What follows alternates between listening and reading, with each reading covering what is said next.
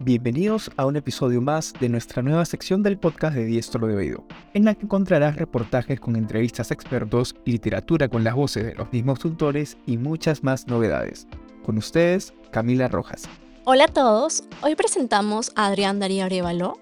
Él es un escritor argentino y nos va a narrar tres cuentos de su autoría, llamados El hijo de Borges, Tierras del Ayer y La poetisa escondida. Pero primero, conozcamos un poco más sobre él y su trayectoria. Hola Adrián, bienvenido a un nuevo episodio de Diestro de Oído. Para comenzar quisiera que me cuentes un poco más sobre ti. Muy buenas tardes a todos, mi nombre es Adrián Darío Arevalo y soy autor y escritor argentino. Además fui nombrado como embajador de la palabra por la Fundación César Ejido Serrano y el Museo de la Palabra de España en 2014, 2016 y 2018. Fui elegido como autor destacado 2022 por la editorial Duncan con mi libro conversación con escritores y represento a la Argentina en las ferias virtuales del libro internacional con mis obras junto a otros autores. Qué interesante, felicidades por tus logros. ¿Cuándo empezaste a escribir? Mira, comencé a escribir en el año 2003, a partir de un ejercicio de relajación en una clase de teatro. Eh, eso hizo que, que se me despierte algo en mí, como si fuera, no sé, que se me abrió el otro hemisferio, ese que no usamos. Y no paré. Este, posterior a eso fueron muchos años de escrituras en los cuales mi inspiración era constante, ¿no? Digámoslo así. Eh, pero después en un momento decidí empezar a, a tomar eh, clases de, de literatura y talleres literarios que me fueron muy útiles por, por otro lado. Qué lindo saber que gracias al teatro pudiste encontrar tu pasión y que no has parado desde hace 20 años. Dime, ¿de cuáles de tus obras escritas hasta el momento te sientes más orgulloso? Mira, sin dudas, El hijo de Borges es mi cuento favorito. Es el que más me representa en cuanto a mi escritura. Eh, es el cuento también que más sobresalió en lecturas de eventos presenciales. El que me piden para entrevistas muchas veces y con el que gané el premio Gaviota de Plata. Eh, o sea que yo elijo, elijo ese. Tengo muchos favoritos, pero creo que este es el, el más bonito que más me gusta. Un muy buen cuento. El estilo, la narración y la entonación con el que lo cuentas lo hace muy potente. ¿Qué te inspira para escribir? Por lo general, hablando de mí, mi inspiración va por dentro, no es algo externo a mí pero sí puedo decirte que la música y el arte son disparadores muy inspiradores a la hora de escribir. Por ejemplo, los fines de semana presento eventos de música, arte y escritura, llamados eventos multidisciplinarios. En ellos tenemos una obra plástica de un artista tapada sin que nadie sepa de qué se trata. Y en el momento de descubrir el telón, un músico improvisa un tema musical X y nosotros los escritores improvisamos sobre lo visto en el cuadro.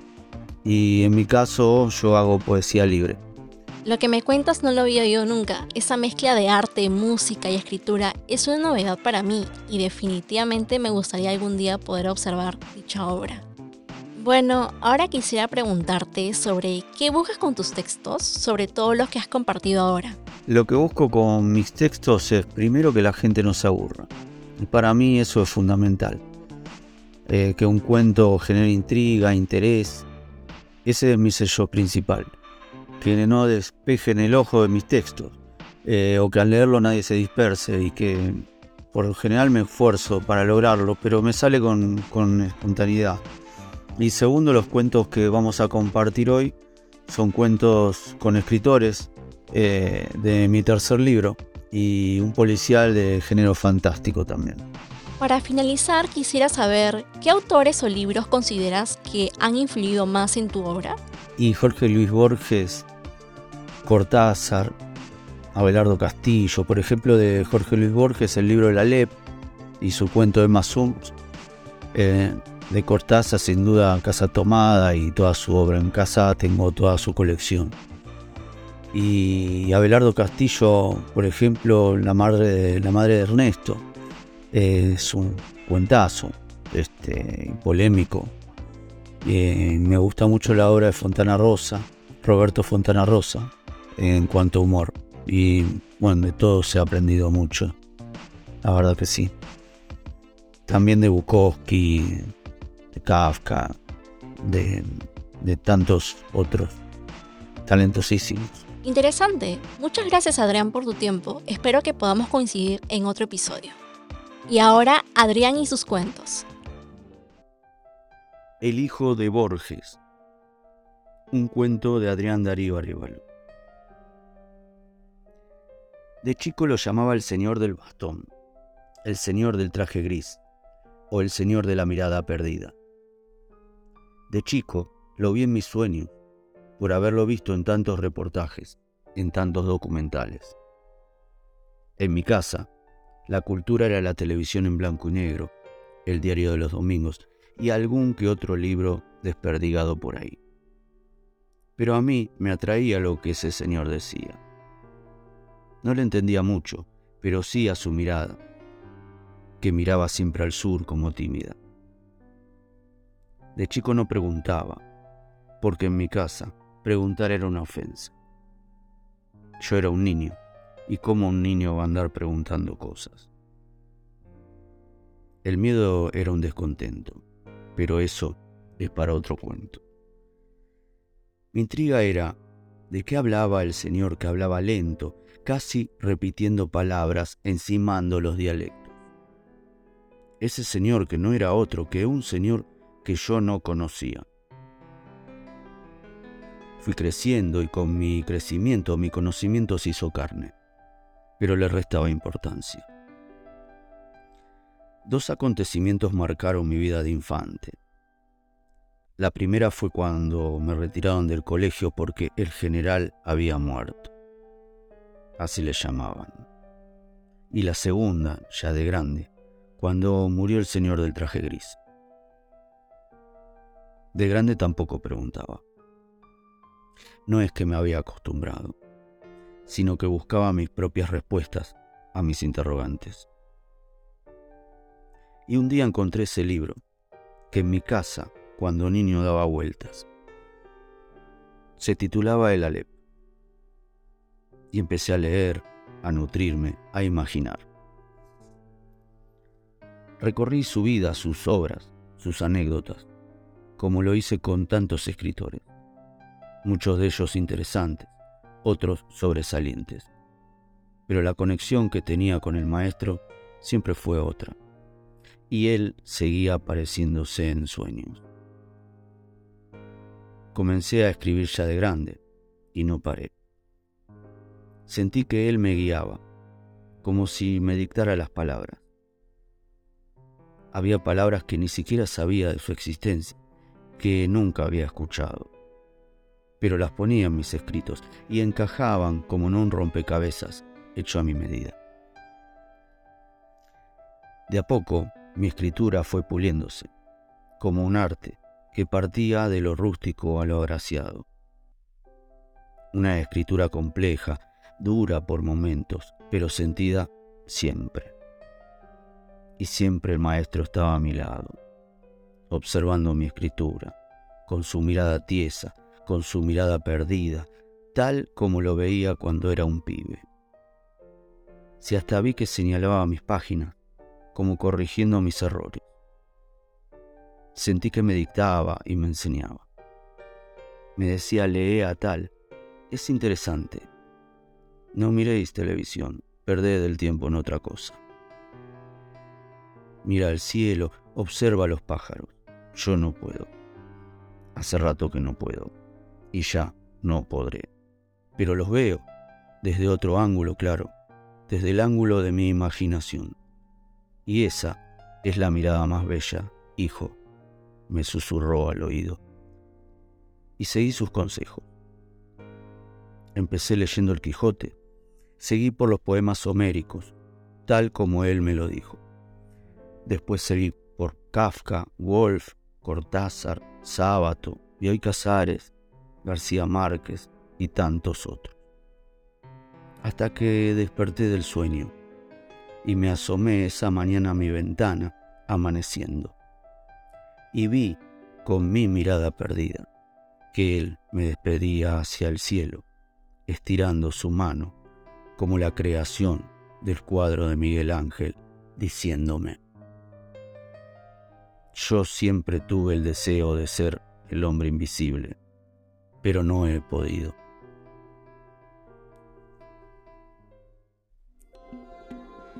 Tierras del Ayer, un cuento fantástico. La tarde en que decidí que mi lugar en el mundo era Colonia del Sacramento, en Uruguay, fue un domingo 13 de noviembre en que caminaba tranquilo por la calle de los Suspiros, en dirección hacia el Río de la Plata. La calle de los Suspiros adquirió ese nombre en época donde los esclavos eran sentenciados a muerte. Ellos bajaban por esa callejuela hasta el río, lamentándose a través de suspiros. Esas calles y adoquines tenían una magia especial, aunque ese día el viento sopló tan fuerte que debido a la incesante lluvia casi no podía divisar la próxima esquina, por lo que tuve que colocarme mi campera y también la capucha. A través del cielo sobrevolaban hojas, ramas, papeles y hasta prendas íntimas. Algo que planeaba a favor del viento se estampó contra mi cara, en mi mejilla derecha. Una foto se había pegado a mi rostro y al quitarla, ella despertó mi curiosidad al ver que el protagonista de esa foto era yo, en una esquina de una plaza, en Talavera de la Reina, España, justo frente a una iglesia que desconozco porque nunca estuve allí. Tuve la oportunidad de viajar a Europa cuando mi esposa viajó a visitar a su padre, en el año 1994, estando embarazada nuestra primera hija. Pero desistí del viaje debido a mi intensa actividad literaria. Tardé en ensamblar la conexión de esa foto, su embarazo y la realidad, pero no me quedó otra que guardarla y ponerme al resguardo por el soplido del casi huracanado viento. Quise irme a tomar un café al barcito La Esperanza, en la esquina de la calle Las Praderas, pero era casi tan caro como el pasaje de vuelta hacia mi querido Buenos Aires. Entonces, pretendí ir hacia la terminal del ferry a esperar mi partida para regresar a la Argentina, pero nunca llegué. Quise buscar un lugar estratégico para poder comprender la situación pero la ráfaga se tornó más peligrosa y los desagües laterales soltaban su caudal de agua hacia el río a borbotones. Traté de llegar a la avenida de las Flores, pero era imposible. Cada avance que daba de una puerta a otra de las pintorescas casas me llevaban hacia la muralla de la antigua ciudad, y esta hacia un solo lugar, el faro. La tradición y la leyenda apodaron a ese faro como el faro maldito o el faro de la tragedia. En 1873 muere víctima de un incendio el farero José Otondo y en 1918 se suicida el encargado Modesto Feal. Ambos hechos conmovieron a la sociedad y el faro fue clausurado definitivamente por temor, pero fue inaugurado nuevamente casi un siglo después. Al llegar al faro, la puerta estaba entornada. Empujé fuerte, por lo que pude abrirla, y me resguardé. Subí por sus 118 escalones, hasta la cima, donde allí recordé que debía haber nuevamente esa foto. Entonces abrí mi mochila, que estaba mojada, al igual que la foto, y al mirarla, yo no estaba en ella. La foto estaba vacía y los dos destellos rojos que cada nueve segundos se avistaban desde arriba del faro iluminaban un cuerpo que yacía justo en la orilla. Pensé que la gente me esperaba para agasajarme en la emblemática plaza de toros, pero nadie estaba allí. Solo el río fue mi cobijo, hasta desaparecer bajo el agua, sin dejar rastro, quedando allí en la orilla, solamente una foto en blanco. La poetisa escondida. La tarde del 12 de septiembre del año 1968, yo tenía apenas unos meses. A mamá le fascinaba esto de la lectura y la escritura. Escribía a diario en lo que llamaríamos luego un diario íntimo. Para la época, escribir poesía era algo casi tabú. por no decir que era un insulto. No estaba bien visto ni siquiera entre los hombres, ya que veníamos de épocas de exilio, y mucho más para una mujer, aunque en una cultura machista como la que vivimos, ella supo dar rienda suelta a sus versos, pero escondida. A mi madre le gustaba salir de paseo y aprovechaba cuando mi padre estaba en horario de trabajo para meterse en alguna librería céntrica de la calle corriente. Ella se excusaba en decir que íbamos a buscar a papá a la oficina de la calle Uruguay, pero la realidad era su paseo a escondidas. Me decía que no diga nada, que era un secreto entre nosotros. Yo recuerdo siempre eso, aunque la miraba desde mi cochecito de bebé. Así fue que ese día, camino al obelisco, entramos a una enorme casa de libros que llenaban las paredes apostados sobre inmensas bibliotecas y escaleras, para llegar a ellos, para escoger alguno de los libros más preciados y, por qué no, también los más ocultos, los que no deberían verse.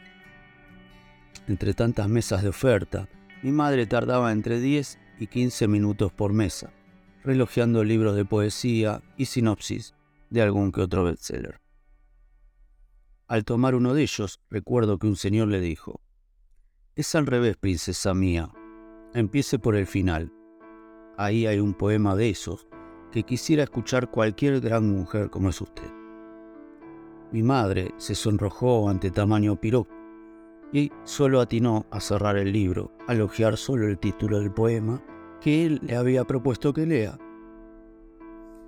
El poema no era otro que Aún te amo, Fosforece la luna sobre las aguas errantes. Andan días iguales persiguiéndose.